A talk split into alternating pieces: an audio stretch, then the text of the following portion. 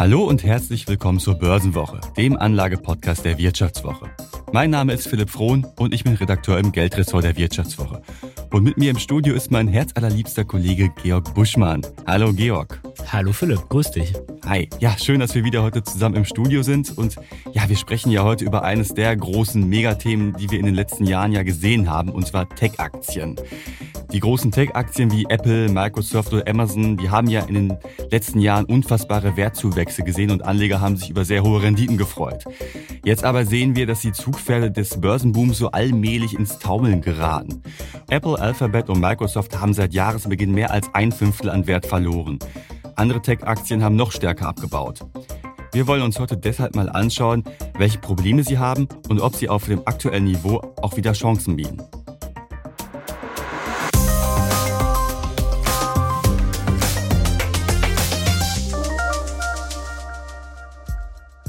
Ja, Georg, die großen Tech-Unternehmen, die sind ja nicht nur an der Börse allgegenwärtig, sondern ja auch irgendwie in unserem Alltag. Und wenn ich jetzt mal hier auf den Tisch schaue, da liegt ja auch so ein Knochen von dir rum. Vielleicht erzählst du mal, welche Produkte du so benutzt von den großen Börsen, äh, von den großen Tech-Unternehmen. Ja, der Knochen, den du ansprichst, das ist ein iPhone. Ähm, das iPhone für Arme ist ein iPhone SE. Also keine Sorge, es ist jetzt nicht der Reichtum bei mir ausgebrochen. Ähm, das Skript zu diesem wunderbaren Podcast schreibe ich immer in Word und das ist ja ein Produkt äh, des hochgeliebten Konzerns Microsoft. Ähm, ich habe einen Google Mail Account, also und ein Netflix Abo haben wir auch. Also es ist relativ viel Big Tech bei mir ähm, im Alltag präsent. Das ist das volle Programm also.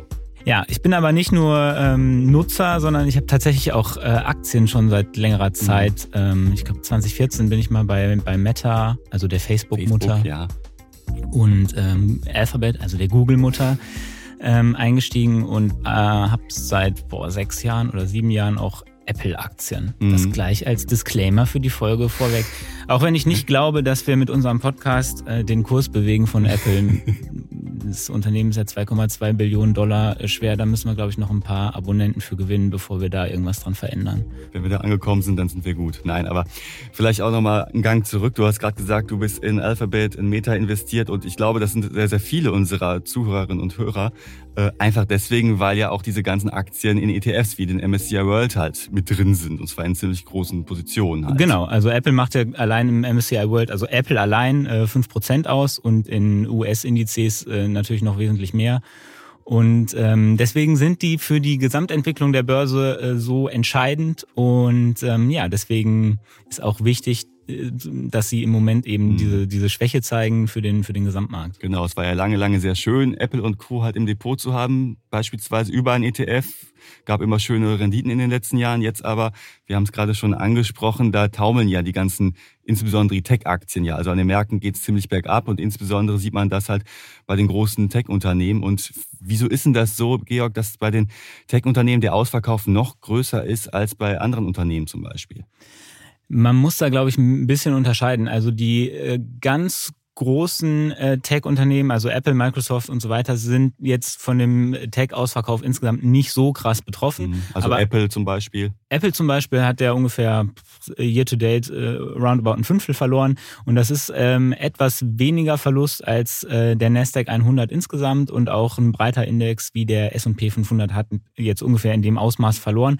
Also Apple hat mit dem Markt verloren und nicht darüber mhm. hinaus. Mhm. Aber es gibt auch ähm, viele, viele Tech-Aktien, die deutlich mehr verloren haben und die auch individuelle Probleme haben. Und vielleicht können wir da heute ein bisschen zu kommen, äh, darüber zu sprechen, was da die Unterschiede sind. Genau, du hast ja gerade schon gesagt, Apple hat jetzt nicht so krass abgebaut wie andere Tech-Aktien. Äh, woran liegt das? Also warum trifft die Zinswende zum Beispiel Apple jetzt nicht so hart wie jetzt andere Tech-Unternehmen? Weil Apple relativ wachstumsschwach ist.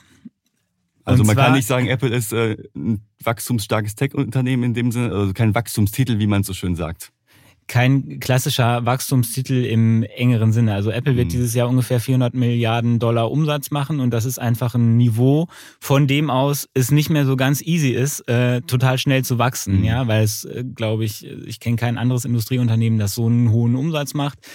Deswegen ist Apple einfach schon auf einer Riesengröße mhm. und ähm, wird weniger wachsen in der Zukunft, als das vielleicht jetzt kleinere Unternehmen mhm. können. Also Apple ist erwachsen geworden. Und wieso ist das sozusagen von der, von den, genau, Apple ist erwachsen, wieso ist das von den ähm, im aktuellen Umfeld dann ein Vorteil? Das ist deswegen ein Vorteil, weil ja die Zinsen steigen und das besonders äh, Wachstumsunternehmen trifft, weil du ja mit einer Aktie dir die zukünftigen Erträge kaufst von Unternehmen und je mehr dieser Erträge weit in der Zukunft liegen, desto stärker fallen, ähm, also man diskontiert die ja auf den heutigen Tag mhm. ab. Und je höher der Zinssatz ist, desto stärker ist sozusagen dieser Abdiskontierungseffekt und der wird eben dann besonders stark, wenn heute der Umsatz klein ist und in der Zukunft groß erwartet wird, als wenn der Umsatz relativ konstant ist. Mhm. Also kann man sagen, dass diese aktuelle Börsenlage jetzt Apple nicht zusätzlich schadet, weil es ein Tech-Unternehmen ist, sondern weil die Marktlage einfach gerade aussieht, wie sie aussieht. Genau, Apple wird gerade wie alle anderen Unternehmen auch äh, korrigiert, aber es ist jetzt nicht so, dass ähm, da über den, den ja, allgemeinen Crash hinaus noch äh, Ungemach besteht. Mhm. Also können wir davon ausgehen, dass wenn das iPhone. Nach einer kurzen Unterbrechung geht es gleich weiter. Bleiben Sie dran. Soll ich jetzt Haus oder Wohnung kaufen? Wie sparen Erben Steuern?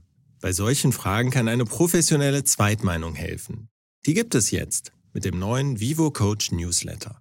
Er liefert jede Woche Antworten auf Fragen zu Geldanlage, Vorsorge, Steuern, Recht und Karriere. Und Sie können selbst Fragen stellen. Die Antworten geben unabhängige Expertinnen und Experten. Abonnieren Sie den kostenlosen Newsletter jetzt unter vivo.de slash newsletter slash coach. Vivo Coach. Wissen, das sich auszahlt. 14 kommt ja, glaube ich, auf den Markt. Genau. Auf den Markt kommt, äh, dass dann die Marktmacht immer noch so groß ist, dass dann die ganzen Jünger tagelang vor den Filialen kampieren, damit sie das neue iPhone kriegen. Ich bin bei Apple tatsächlich relativ unbesorgt. Ähm, das Geschäft ist äh, zum Beispiel sehr Cashflow-stark. Also Apple hat, glaube ich, selbst im Pandemiejahr um die 80 Milliarden Dollar an freiem Cashflow, also an liquiden Mitteln, die dem Unternehmen zufließen und äh, nach Abzug der Investitionen, mit denen es sozusagen machen kann, was es will. Ja, also mhm. Apple hat eine extrem starke Finanzposition, kauft Aktien zurück, äh, schüttet Dividenden aus. Das ist beides gut für den Kurs und stabilisiert natürlich auch. Und das ähm, das iPhone-Ökosystem irgendwann in naher Zukunft kollabiert, das befürchtet man ja schon seit mhm. sehr, sehr langer Zeit. Und das wäre ja für Apple sehr schlecht, weil die machen ja einen Großteil ihrer Umsätze immer noch mit dem iPhone. Apple macht äh, ungefähr die Hälfte des Umsatzes mit dem iPhone. Ähm, das halte ich aber nicht, nicht für wahrscheinlich, weil es einfach noch nicht absehbar ist, äh, dass das äh, Smartphone als Produktkategorie mhm. abgelöst wird. So. Und es gibt ja auch noch eventuell Neukunden wie dich, wenn dein iPhone SE mal irgendwann abrauscht. Ne? Ja, ich bin nicht so derjenige, der je, alle zwei Jahre sich ein neues äh, Smartphone kauft und dann habe ich ja auch noch das arme Leute iPhone gekauft. Also ich werde Apple im Zweifel nicht äh, retten. Aber nichtsdestotrotz habe ich ja äh, ein, ein Apple-Produkt und das ist für mhm. Apple natürlich auch äh, günstig, dass sie sozusagen über mein Nutzungsverhalten und so weiter mhm. im App Store mehr Sachen verkaufen können, etc. pp. Vielleicht jetzt auch mal nochmal auf die Anlegerperspektive. Du hast gerade gesagt, fundamentale Probleme am Geschäftsmodell von Apple gibt es nicht. Ja, die Marktlage. Gut, gibt es in dem Sinne, es gibt eine große Abhängigkeit vom iPhone, muss man natürlich wissen. Und Apple produziert seine Produkte in China und wenn mhm. die Konflikte mit China in der Zukunft sich verschieben, verstärken, ist das natürlich für Apple ein Problem. Ja, absolut. Aber wenn ich jetzt überlege, in Apple einsteigen, ja, nein, die Bewertung ist dann, also das ist jetzt günstiger als noch vor einem halben Jahr bei Apple einzusteigen, weil ja die Kurse so stark gesunken sind. Ähm, ist jetzt vielleicht der richtige Zeitpunkt, um bei Apple einzusteigen? Also ich wäre jetzt, wie gesagt, bei Apple nicht total pessimistisch, ja, weil einfach die, die fundamentalen, das fundamentale Geschäft läuft. Das ist auch nicht besonders, äh, Apple-Kunden sind nicht besonders preissensibel. Ich, ich sehe da kein sehr großes äh, Inflationsproblem. Ähm, aber letztlich ist es natürlich so, wenn man jetzt ETFs hat in der einen oder anderen Form, dann ist man eh in Apple schon groß investiert. Äh, insofern sollte man sich Gedanken machen, ob das mhm. sinnvoll ist, es dann nochmal als Einzelaktie reinzukaufen. Mhm. Das wäre so mein, meine Überlegung, die ich da anstellen mhm. würde. Schauen wir uns doch mal auch noch ein anderes Tech-Unternehmen an, Netflix. Die haben ja vor einigen Monaten massiv ja an äh, Nutzer verloren. 200.000 Nutzer sind, glaube ich, ja abgesprungen. Äh, und jetzt wird auch noch überlegt, okay, wir müssen irgendwie neue Einnahmen generieren, zum Beispiel durch Werbung. Das ist jetzt auch wieder ein Punkt, der mich als Netflix-Nutzer natürlich auch etwas abschreckt und wo ich ja natürlich auch überlege, soll ich mich zu den 200.000 Leuten gesellen? Ja, 200.000 Leute klingt viel, aber man muss natürlich sagen, äh, so Netflix hat 213 Millionen Abonnenten. Das war jetzt weniger mhm. als ein, äh, ein Promille, ne? Mhm. Aber es ist natürlich trotzdem so, Apple, äh, Apple, Netflix hat zum ersten Mal seit zehn Jahren überhaupt äh, Nutzer netto verloren und mhm. ähm, das hat natürlich dem Kurs sehr, sehr geschadet. Und Netflix hat auch anders als äh, andere große Tech-Konzerne äh, folgendes Problem. Sie haben nämlich einen Markt, in dem sehr viel Konkurrenz herrscht. Mhm. Disney, Amazon, Sky. Äh, Disney, Amazon, Sky, The Zone, äh, you name it. Es gibt sehr viel ähm, unterschiedliche Streaming-Dienste. Und das ist ja in den vergangenen Jahren auch äh, durch den Erfolg von Netflix einfach äh, noch mehr geworden. Und Netflix muss immer mehr in eigene Inhalte investieren. Und das ist mhm. natürlich schlecht für die Marge. Und mhm. sie haben im Moment zusätzlich das Problem, dass ja der konjunkturelle Abschwung so ein bisschen bevorsteht oder die Inflation ist hoch, Verbraucher sind unter Druck und wo spart man zuerst? Da, wo man es äh, kann und das sind ja im Zweifel ähm, Abo-Angebote, mhm für Unterhaltung und äh, davon ist Netflix negativ betroffen und hat an der Börse mehr verloren als jeder andere Wert aus Nasdaq, aus dem Nasdaq 100 und äh, das auch nicht ganz ohne Grund. Mhm. Minus 70 Prozent seit Jahresbeginn. Ist da jetzt der gut, ein guter Zeitpunkt, um einzusteigen? Ist die Aktie jetzt günstig bewertet? Ja, ich glaube, Bill Eckman, äh, der Hedgefondsmanager, hat ja schon so, als die Aktie noch 50 äh, Prozent höher stieg, äh, hat er schon gedacht, dass es jetzt günstig ist und ist reingegangen. Das hat sich als ähm, Irrtum erwiesen und ich wäre persönlich nach wie vor vorsichtig. Warum? Mhm. Zum einen ist es so, dass der Abstieg ähm, der Aktie ziemlich ohne Gegenbewegung ähm, erfolgt ist. Und das ist schon außergewöhnlich. Also wenn eine Aktie so krass verliert, dass es da keine, ähm, keine Gegenbewegung gibt im Sinne von, mhm. dass wieder Käufer kommen und es äh, für günstig bewertet halten und der Kurs irgendwie wieder anzieht. Das macht mich immer sehr äh, skeptisch und mhm. deutet eben darauf hin, dass es ein äh, fundamentales Problem ist das, das davor liegt. Mhm. Und äh, zum Zweiten ist es so, dass Netflix von der Bewertung her nicht mal besonders günstig ist. Ähm, zum laufenden Jahr ist so die Gewinnbewertung ungefähr bei 20. Mhm. Und das ist vergleichbar mit Apple und auch mit, äh, mit Alphabet. Ja, da ist, ist Netflix nicht wesentlich günstiger, trotz dieses extremen Kursverlusts. Mhm. Und du hast eben anders als bei Alphabet oder Apple eben dieses Problem, dass äh, Netflix kein Monopolist ist. Also die Margen sind, äh, also Apple und Alphabet sind auch sozusagen per Definition keine äh, Monopolisten, aber quasi Monopolisten.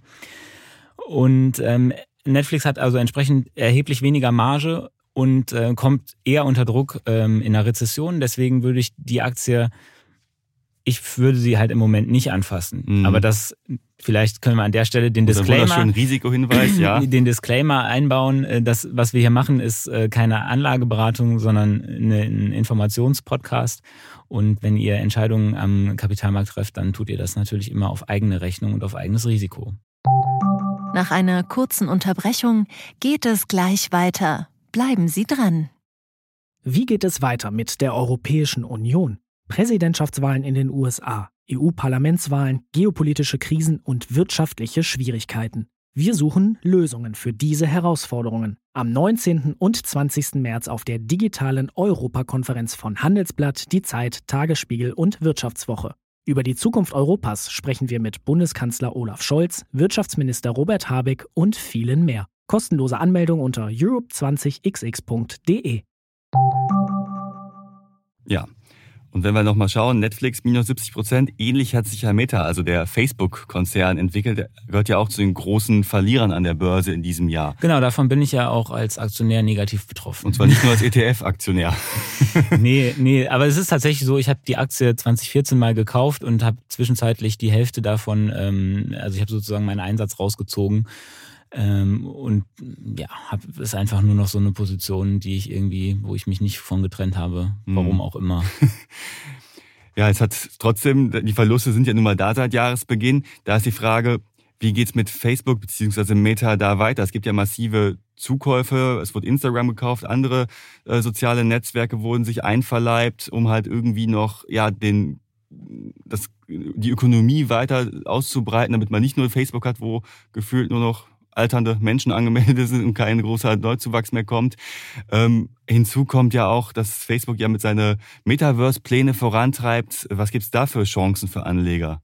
Ja, also äh, das Problem von Meta ist so ein bisschen, dass sie kein eigenes Ökosystem haben, so wie ähm, Google mit dem Android-Betriebssystem auf dem Handy und, und Apple mit dem iOS-Betriebssystem. Ähm, und das Apple und Google ähm, die Datennutzung für externe Apps auf ihren, also sie ermöglichen dir die Datennutzung ähm, einzuschränken. Und Meta lebt ja davon, dass es deine Daten nutzt, um mhm. dich mit Werbung zuzuballern. So, und wenn das eingeschränkt wird, dann ist das natürlich schlecht für das Geschäftsmodell. Und deswegen hat die äh, Meta-Aktie, als bekannt wurde, dass ähm, Nutzer von Apple und, und Android da auch Gebrauch von machen, von diesen Möglichkeiten, die Datennutzung einzuschränken, hat die Meta-Aktie darunter extrem gelitten.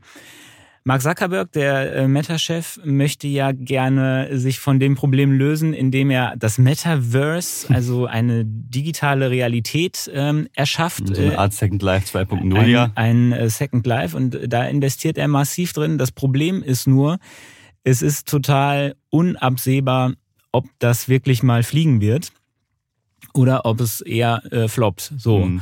Und ähm, Meta fällt und äh, steht und fällt so ein bisschen damit, ob, ob das Metaverse ein Erfolg wird oder nicht. Und wenn man sich den Kurs anschaut von, von Meta und die Bewertung, dann ist die Überzeugung an der Börse im Moment, dass es kein Erfolg wird. Denn mhm. Meta kostet im Moment 13 Jahresgewinne an der Börse. So niedrig bewertet war die Aktie seit Börsengang fast noch nie, nur einmal ganz kurz nach dem Börsengang 2014. Und ähm, ja, das spiegelt einfach wieder, da ist eine große Skepsis und wie bei Netflix auch äh, ging dieser extreme Kursrutsch eigentlich ohne nennenswerte Gegenbewegung vonstatten. Und ähm, das ist, finde ich, auch immer ein, ja, wie gesagt, ein Zeichen dafür, dass da einfach ähm, ein grundlegendes Problem ist und mhm. dass das nicht so schnell vorbeigeht. Mhm. Springen wir vielleicht auch noch ich habe nicht nachgekauft, wenn du das wissen willst. Springen wir vielleicht auch noch mal auf ein viertes Unternehmen, und zwar Microsoft. Also jeder, der ja einen Windows-Rechner hat, nutzt Microsoft-Programme auch. Die bei Konkurrenz Apple sind, nutzen sehr oft Microsoft-Programme, Office und so weiter. Ähm, wie sieht es da aus? Wie groß sind da die bevorstehenden Probleme bei Microsoft? Ist die Situation so schlimm für Microsoft oder kommt man drüber hinweg? Also Microsoft äh, hat sich äh, auch sehr gut gehalten, ähnlich wie Apple im äh, Tech-Crash, also äh, weniger verloren als der Markt. Und das würde ich dann unter normaler Korrektur verbuchen. Und das ist ja dann der wesentliche Unterschied zu Netflix mhm. oder Meta, wo es einfach fundamentale Probleme mit dem Geschäftsmodell gibt. Ähm, Microsoft hat den großen Vorteil, dass sie in zwei sehr wachstumsstarken äh, Bereichen unterwegs sind, nämlich einmal in Computersicherheit und einmal im Cloud-Geschäft. Und ähm, deswegen ist Microsoft die Aktie, äh, den Analysten in den nächsten Jahren die größten Wachstumsraten mhm. voraussagen. Microsoft ist auch ein Quasi-Monopolist, also es gibt jetzt nicht so viele andere ähm, Office-Anwendungen zum Beispiel. Also die meisten Unternehmen auf der Welt werden wahrscheinlich mit, äh, mit Office in irgendeiner Form mhm. arbeiten. Und deswegen ist es ein ähm, relativ krisenresistentes Geschäft. Mhm. Der Vorteil ist ja auch, dass sich ja Microsoft ja auch ja, konstante Einnahmen sichert, weil man ja immer wieder diese Lizenzen neu erwerben muss. Das auch und äh, Microsoft hat es ja auch geschafft, auf, äh, auf Apple-Geräte ähm, zu kommen und so weiter. Also das Geschäft an sich ist erstmal ganz gut. Es ist natürlich so, dass die Aktie ähm, relativ hoch bewertet ist. Ich glaube, von den äh, Tech-Aktien äh, kostet Microsoft im Moment mit 26 Jahresgewinn roundabout fürs laufende Jahr am meisten. Wenn man jetzt mal Amazon außen vor lässt, die ich nicht vergleichbar finde, weil sie ja so viel mhm. Handelsgeschäft haben und da ist die Gewinnbewertung eigentlich nicht so aussagekräftig. Mhm. Also es ist eine relativ äh, teure Aktie, aber man bekommt auch was dafür. Deswegen wäre ich bei Microsoft ähm, jetzt auch nicht so total pessimistisch, mhm. sondern denke, dass da ähm, Rücksetzer eher ähm, strategische Kaufgelegenheiten sind. Mhm. Heißt also, wenn wir uns nochmal anschauen, diese ganzen Zugpferde, die wir auch gerade beschrieben haben, da gibt es schon noch welche wie Apple, Microsoft, wo es durchaus Chancen gibt, wo sich jetzt vielleicht auch nach dem Crash eine günstige Einstiegsmöglichkeit bietet.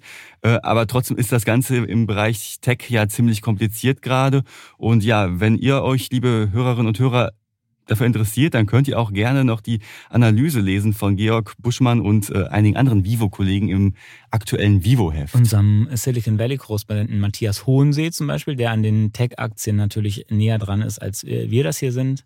Genau, und die Kollegin Saskia Littmann hat noch mit äh, Jan Beckers gesprochen, der seines Zeichens einer der bekanntesten deutschen Fondsmanager in dem Bereich ist und ja, lange sehr erfolgreich war und jetzt auch zum ersten Mal eine Krise meistern muss. Und wie er das tut, das hat er uns im Interview verraten. Den Link dazu findet ihr natürlich in den Show Notes. Ja, und um noch ein bisschen mehr Eigenwerbung zu machen, als Hörerinnen und Hörer der Börsenwoche bekommt ihr alle Inhalte der Wirtschaftswoche für drei Monate zum halben Preis.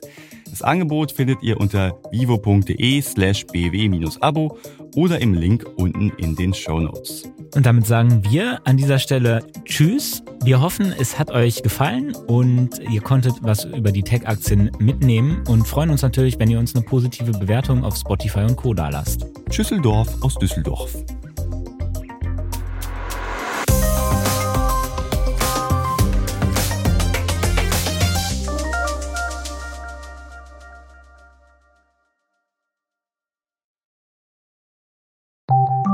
Nach einer kurzen Unterbrechung geht es gleich weiter. Bleiben Sie dran. Sie leben Fairness, Kultur und Werte? Zeigen Sie Ihr Engagement als Arbeitgeber und werden Sie Teil der Fair Company Initiative. Mit der Fair Company Initiative zeichnet das Handelsblatt Unternehmen aus, die insbesondere Berufseinsteigern und Young Professionals ein faires, attraktives Arbeitsumfeld bieten. Zu den entscheidenden Werten gehören unter anderem das Engagement für Mitarbeitende, Diversity und Chancengleichheit, Nachhaltigkeit und gesellschaftliche Verantwortung. Erfahren Sie jetzt mehr unter faircompany.de.